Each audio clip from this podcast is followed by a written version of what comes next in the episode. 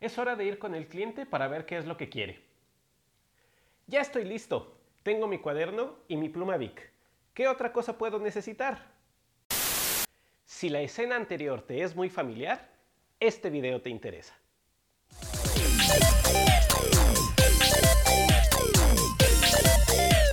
Bienvenido a la serie Cómo deleitar a tus usuarios, en la que vamos a hablar de ingeniería de requerimientos, un conjunto de actividades que nos llevarán a desarrollar soluciones extraordinarias. Es una serie de 7 videos. En este primero te hablaré de qué son los requerimientos, cuáles son las actividades involucradas, su importancia y el propósito de hacerlos. En los siguientes vamos a hablar de los tipos y niveles de requerimientos, de cómo obtener la información de los usuarios, de cómo analizar y entender esta información, cómo especificar nuestros requerimientos, cómo validar nuestras propuestas de solución y cómo funciona el proceso en diferentes tipos de proyectos. Asegúrate de estar suscrito al canal y darle clic a la campanita para recibir las notificaciones cuando aparezcan todos los videos. Vamos a entrar en materia. ¿Qué son los requerimientos? son una definición de lo que un sistema de software debe hacer y una especificación de las restricciones en su operación e implementación. Los requerimientos son la guía para comprender las necesidades de los usuarios con respecto al software y especifican las funciones que se deben de encontrar en el producto a desarrollar para satisfacerlas. Además, describen otros atributos que se encuentran en los sistemas, como el desempeño, la seguridad, la confiabilidad, la disponibilidad, entre otros. En los requerimientos encontramos la información de quiénes son nuestros usuarios, sus intereses y sus prioridades.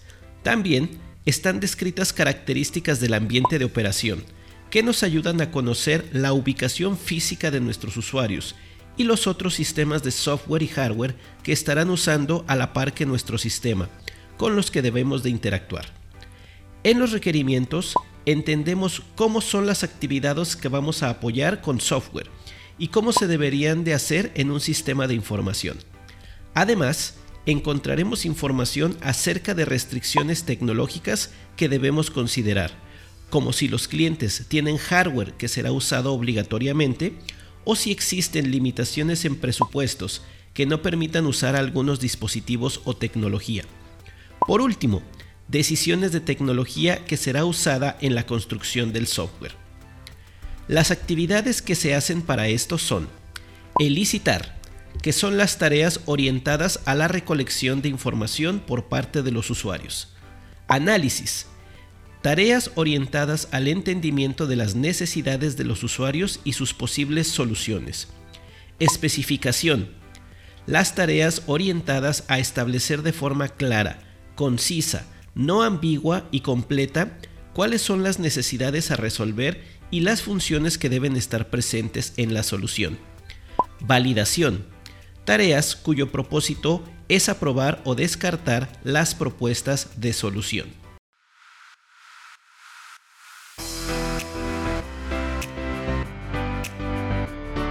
Como ingenieros de software tenemos la labor de desarrollar soluciones tecnológicas que aporten valor a nuestros usuarios.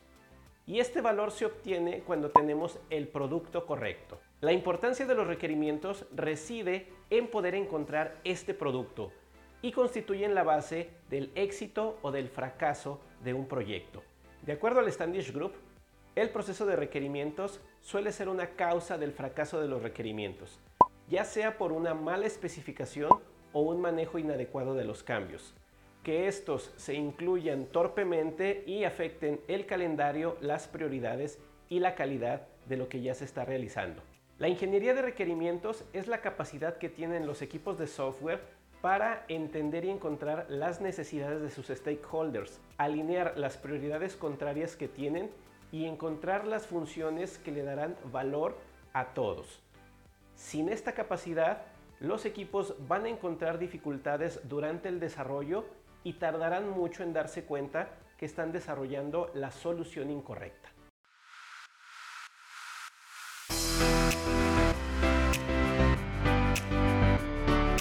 Probablemente te resulta conocida esta escena. Ya han pasado varios meses y no hemos podido hacer el plan del proyecto. Además, hace varios días que no vas con el cliente. Es que no tiene caso. Siempre que voy acabo frustrado porque nunca me dice qué quiere. El cliente no sabe ni lo que quiere. El cliente no sabe lo que quiere es una expresión común entre muchos que nos dedicamos al desarrollo de software. A esas personas yo les digo, es que si el cliente realmente supiera lo que quiere en términos técnicos, no nos necesitaría ni nos contrataría para hacer el producto, lo harían ellos mismos. Este pensamiento surge de una falta de empatía y me declaro culpable de haber pensado así antes. Un proceso de requerimientos no debe de empezar preguntando ¿qué es lo que quieres? sino con una pregunta que nos haga saber cómo estás hoy, cómo te encuentras, qué situaciones quieres, qué situaciones puedes hacer, cuáles son tus objetivos, cuáles son tus deseos, qué te gustaría estar haciendo el día de hoy y todavía no puedes hacerlo. Es decir, ponernos en los zapatos de las personas, de los clientes, de los usuarios, conocerlos, entenderlos. Ellos diariamente realizan actividades, fácil o difícilmente. Tienen algunos objetivos y a veces se encuentran dificultades para alcanzarlos. Nosotros debemos de comprender eso, nosotros debemos de conocer su situación actual y cómo podemos llevarlos a una situación ideal, pero partiendo de la base de que hay que entender cómo están el día de hoy, cuáles problemas tienen y principalmente quiénes son los dueños de esos problemas. No todos los usuarios son nuestros stakeholders. Aquellos que realmente tienen un problema y nosotros les, se los podemos resolver serán quienes nos darán la mejor información y nos ayudarán a validar esta solución. Primero debemos ponernos en los zapatos de nuestros usuarios. En el método de Design Thinking, lo primero que hacemos es empatía.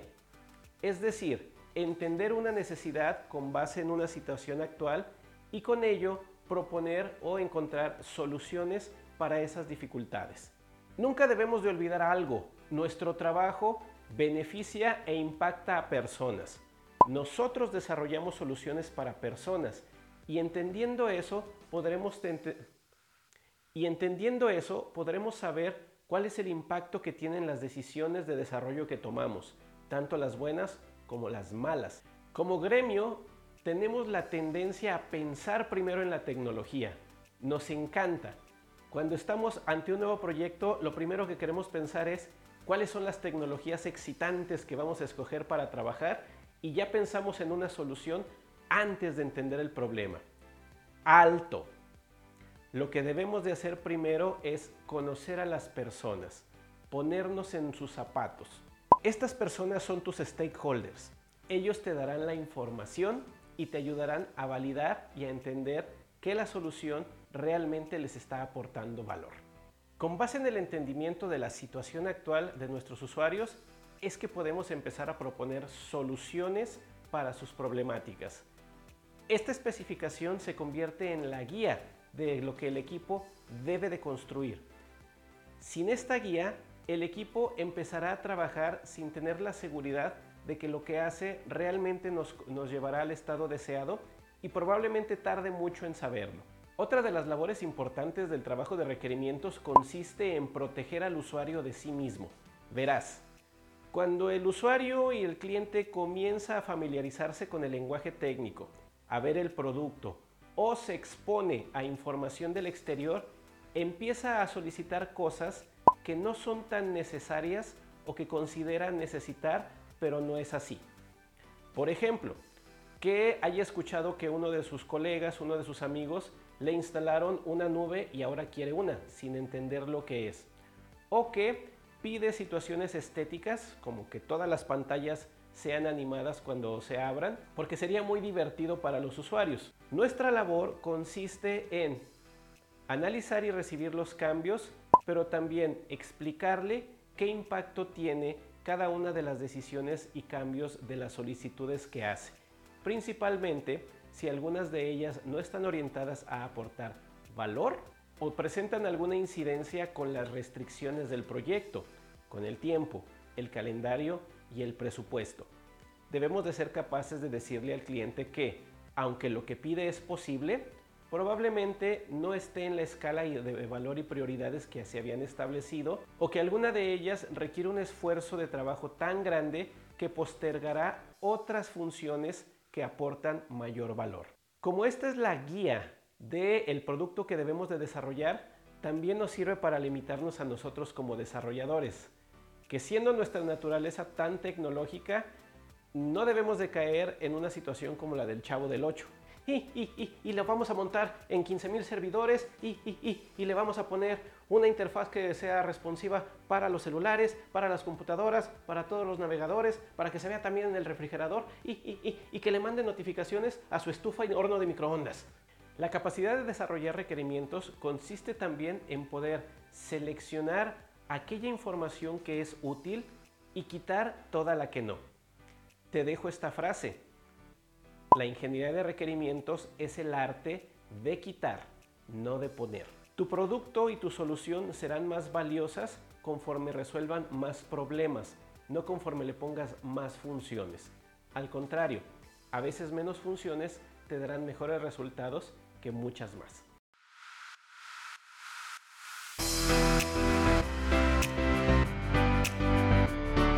En conclusión, las actividades de requerimientos tienen más que ver con la empatía que con la especificación técnica.